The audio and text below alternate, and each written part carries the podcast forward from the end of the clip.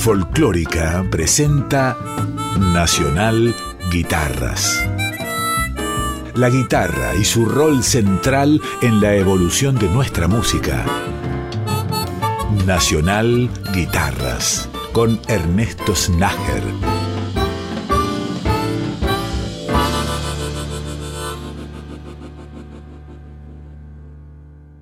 Bienvenidas y bienvenidos a un nuevo capítulo de Nacional Guitarras que comienza rindiendo homenaje, merecido homenaje a una figura muy importante de la guitarra en Argentina.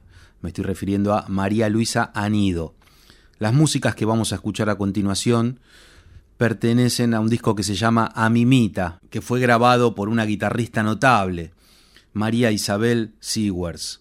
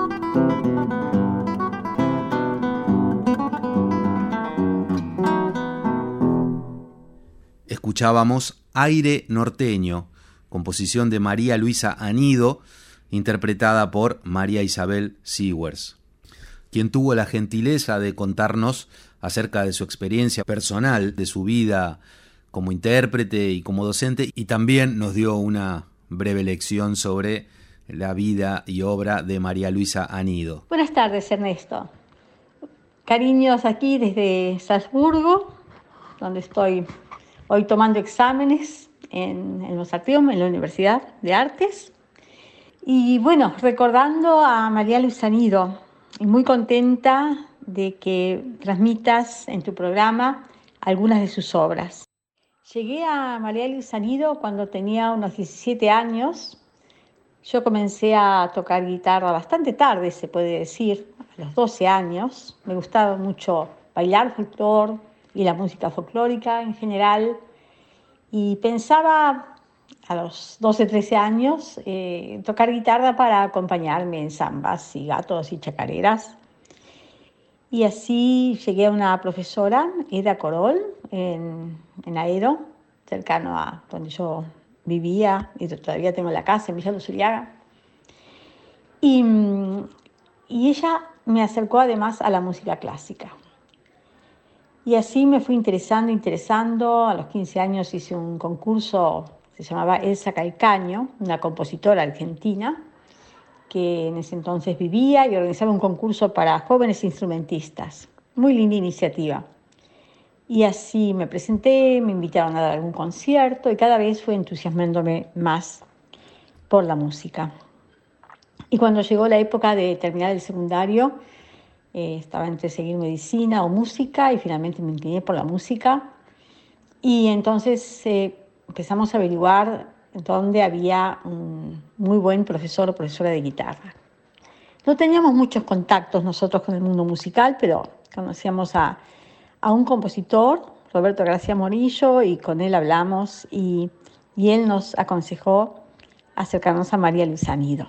En ese entonces Mimita tenía unos 60 años. Había estado de gira mucho por el exterior y de regreso, primero me dijeron que iba a trabajar en el Conservatorio Juan José Castro de La Lucila y Martínez y allí hice el ingreso y luego inmediatamente cambió al Conservatorio Manuel de Falla de la Ciudad de Buenos Aires. Así que también hice el ingreso allí y finalmente comencé a trabajar con ella eh, desde el año 68, principios de 68.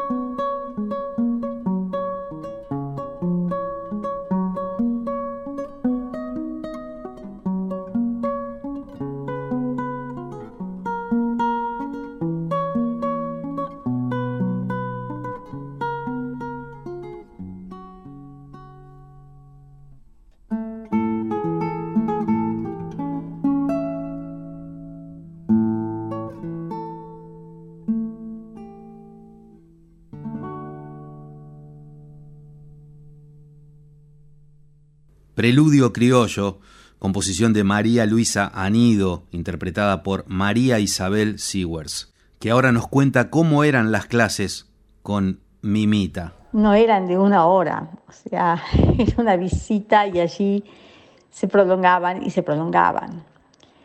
Ella se dedicaba muchísimo a los alumnos, tanto en conseguir material, en copiar a mano muchas veces si decías eh, me gustaría tocar tal, obra.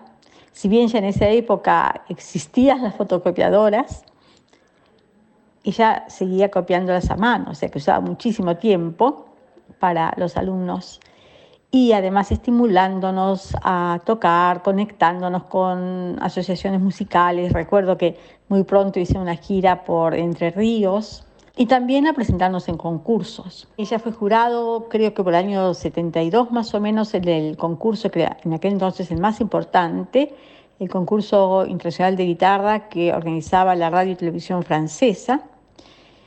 Y de regreso, por supuesto, me dijo, pero me llamaba Isabelita.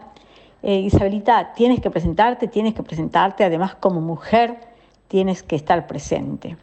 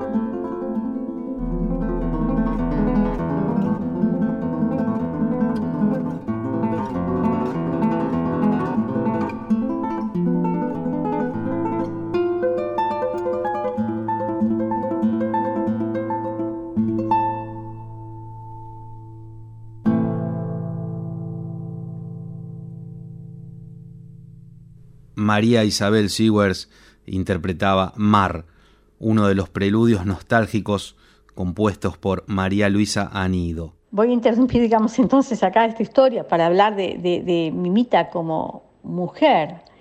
Ella fue una niña prodigio que nació en 1907.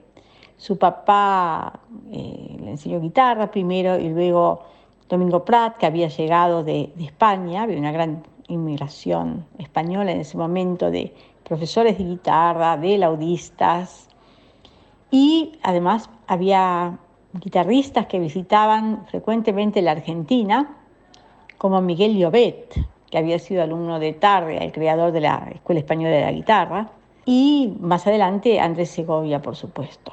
Papá de Mimita tenía una asociación guitarrística, por ahí pasaban todos los guitarristas eh, importantes, y, fundó una, una eh, revista que se llamaba La Guitarra, donde se publicaron muchas partituras eh, de las, por ejemplo, el homenaje a Debussy de Manuel de Falla, que creo que apareció para el año 1929, fue publicado en la revista La Guitarra, una revista muy, muy importante. Y entonces esta niña prodigio, que tenía unos 10, 12 años, hacía giras con, a dúo con Miguel Llobet, acompañados con el, con el papá de María Sanido, por todo el país, por el interior. Cuando el padre de Anido murió, ya tenía unos 20 años, eh, la mamá le dijo, bueno, una una joven mujer no anda ahí por el mundo tocando la guitarra. Y entonces se dedicó a la enseñanza del instrumento y dejó de hacer sus giras. Recién cuando su madre murió, en el año 1950 y pico, eh, Anido volvió a tocar en el exterior. Tuvo un representante importante, Busqueazo, quien le organizó sus giras. Entonces explotó, digamos, su, fama y tocó en Europa, tocó en Viena, en Alemania y como dije, en, Rusia, en Japón, en Francia, por supuesto.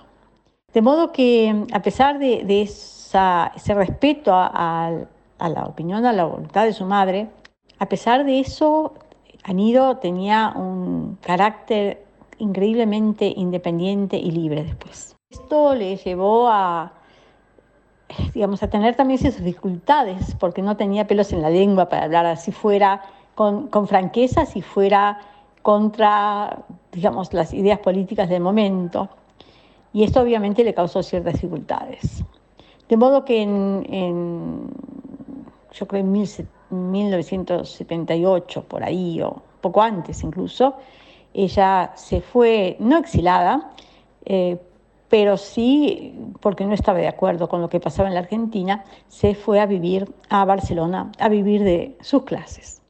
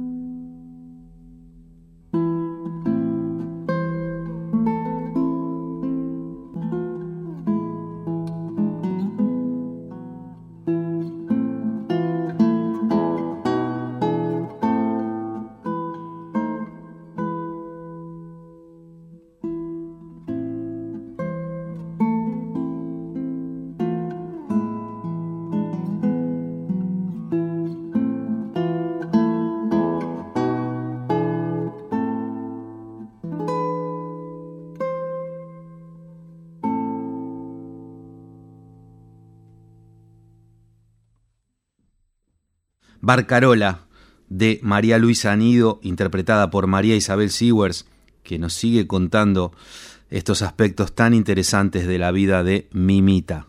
Aparte de dejar sus alumnos en, eh, buenos alumnos en Argentina, eh, luego en Barcelona también hubo un grupo importante de alumnos como Carmen Becerra, gran guitarrista, eh, y Jean Peresquer, que es profesor del Conservatorio del Liceo de Barcelona, ella se entusiasmaba muchísimo por sus alumnos. Volvió por periodos a Argentina luego y cuando tenía unos 80 años, o poco antes, 78 quizás, me dijo con toda alegría que Leo Brower, un gran compositor y guitarrista cubano, la había invitado a trabajar para la Universidad de La Habana que le ofrecían un departamento con vista al mar y que estaba encantada de poder trabajar en ese país eh, con alumnos, digamos, a que el, Estado apoyaba para sus estudios.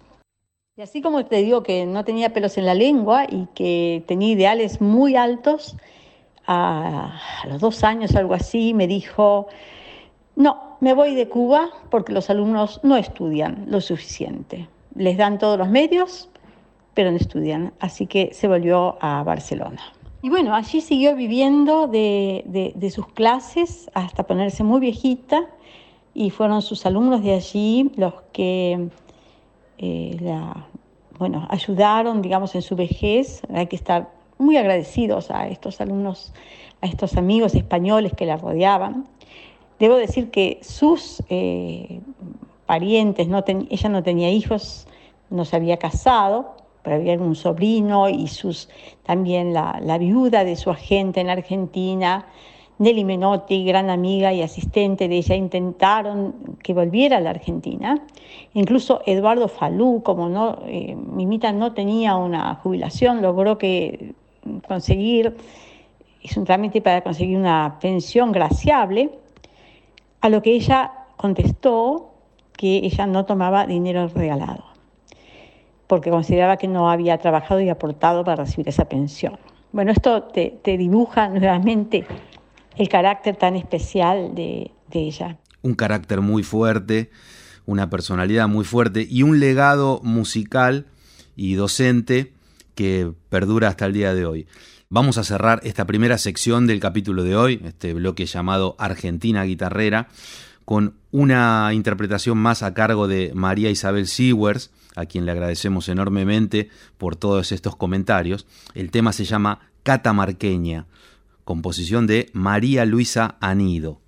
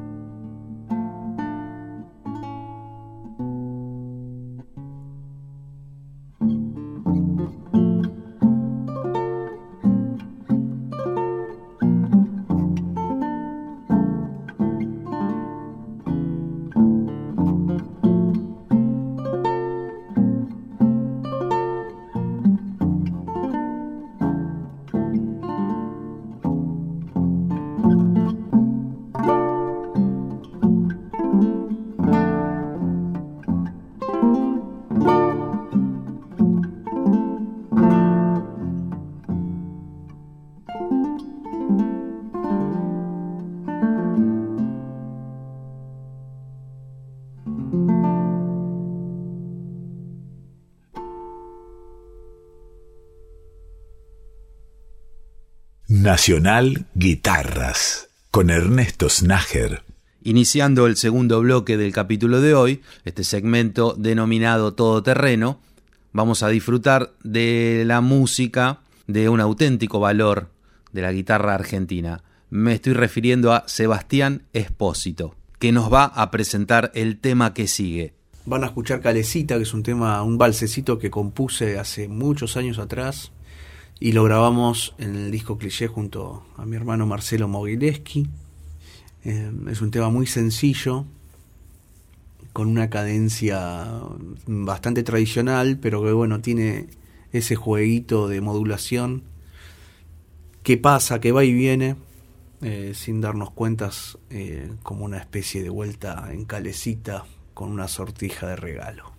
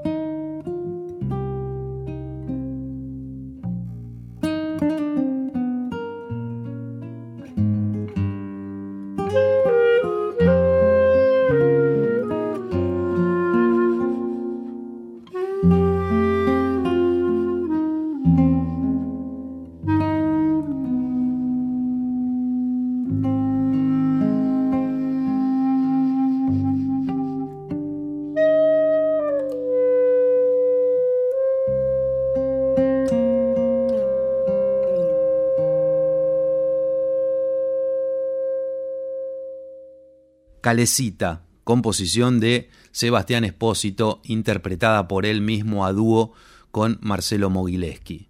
Nos cuenta Seba Espósito acerca de su vida musical. Arranqué tocando la viola a los ocho años, de manera así autodidacta, y desde entonces no paré. Estudié con grandes maestros, géneros musicales, pasé por bueno, arranqué con el rock y después seguí con el folclore, con el tango, el flamenco que me atrapó y y, es como una espina dorsal en mi, en mi forma de tocar y, mi forma también de, componer. Pasé por el Conservatorio Manuel de Falla también y tuve la suerte de, muy joven empezar a laburar, ¿no? De, de, trabajar con artistas nacionales de la talla de León Gieco, Abel Pintos, Roxana Med, Lidia Borda, eh, Dolores Solá, bueno, entre otros y otras. Para los amigos es una música que tiene una raíz flamenca, eh, viene de un, de un, palo flamenco que se llama Alegrías. Y, bueno, transita un poco ese color andaluz con la inevitable eh, influencia de, de, nuestra música popular y, y también en músicas del mundo, ¿no?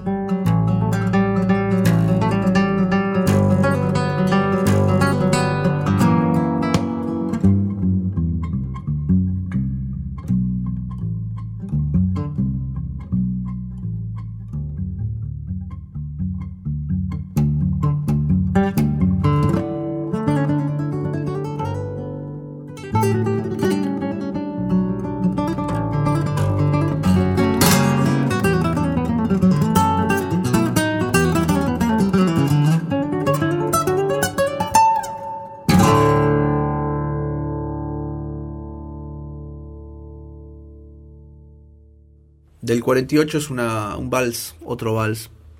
Me gusta mucho el vals, es uno de los géneros que más me gusta. Me gusta la sensación del 3, ¿no? Sentir esos tres pasos. Por eso también me gusta mucho el flamenco, que es que su música básicamente está en, en compases ternarios. Eh, ¿no? Esta cosa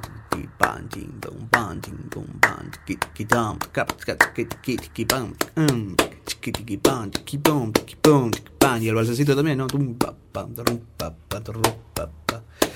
Me gusta mucho el 3, me gusta cómo, cómo, se siente, cómo vibra.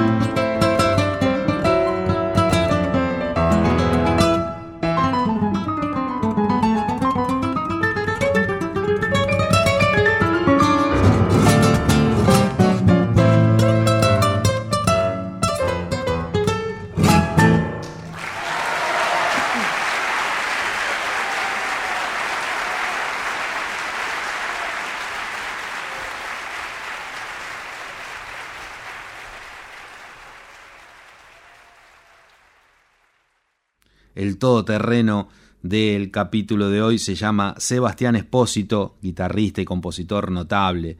Escuchábamos del 48, un balsecito que Seba le dedicó a su papá, en una versión en vivo grabada a dúo con otro gran músico, Daniel Gottfried, en el piano. Este dúo, Sebastián Espósito y Daniel Gottfried, se llama Seda, y la grabación pertenece a un concierto, eh, habrán escuchado la ovación sobre el final, que se grabó en el CCK en enero de 2022. Cerramos esta sección escuchando y disfrutando un tema más de Sebastián Espósito. El tema se llama Siendo Sauce y pertenece al álbum La Hora del Gallo.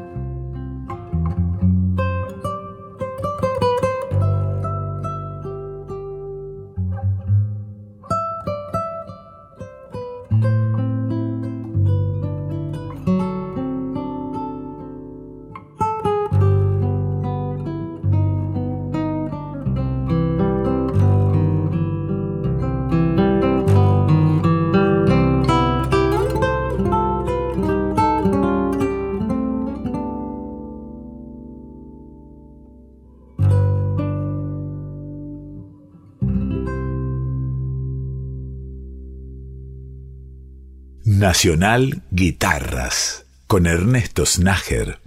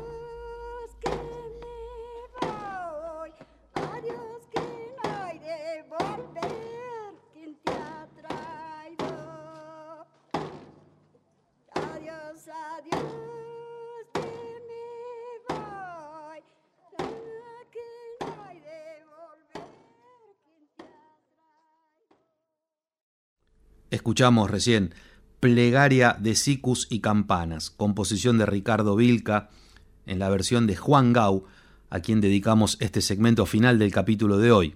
Juan Gau es un guitarrista, compositor, es docente de comunicación social en varias escuelas argentinas y tuvo esta idea tan hermosa de versionar músicas de Ricardo Vilca. León Gieco grabó una versión con letra del primer tema que escuchábamos, Plegaria de Sicus y Campanas. Había denominado a esa obra como Rey Mago de las Nubes y la incluyó en su disco Orozco. La grabación de Juan Gau, que escucharemos a continuación de Carnaval, Misterio y Fuga, está inspirada en la versión del tema que se encuentra en el disco La magia de mi raza de Ricardo Vilca y sus amigos.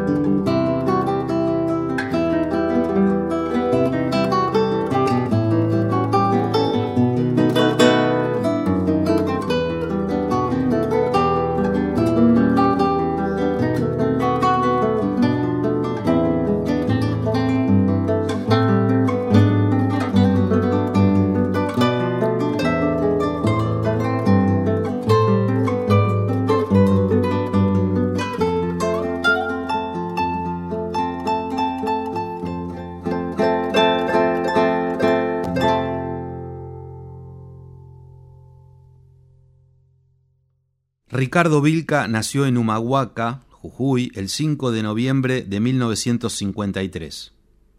Fue maestro rural y en esa experiencia recogió la mayor parte de su inspiración para componer la música de sus discos. Decía Ricardo, mi sueño más grande es poder dejar el mensaje que me inculcaron los abuelos, que todos y cada uno valoren su lugar, sus cosas y en el tiempo que corresponde. La vida es una oportunidad que uno tiene para hacer algo bueno. En el tramo final del capítulo de hoy disfrutamos de Ricardo Vilca versiones en guitarra, un disco pensado y grabado por Juan Gau. En las notas de prensa que nos envió Juan, nos comentaba lo siguiente. Escuché por primera vez la música de Ricardo Vilca en el año 2004, en el bar de la Casa del Tantanacui de Humahuaca. Mi sensación fue la de escuchar una música única en el mundo, y me llegó directo al corazón. Tiempo más tarde tuve la dicha de cruzarme con Ricardo por las callecitas de Humahuaca e intercambiar algunas conversaciones.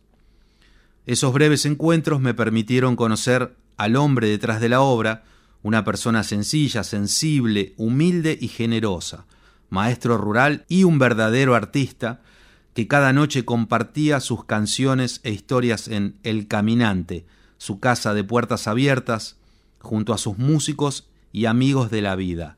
Se nota claramente que a Juan Gau la música de Ricardo Vilca le llegó al corazón. Nos despedimos disfrutando una canción más, Llamita, de Ricardo Vilca, por Juan Gau.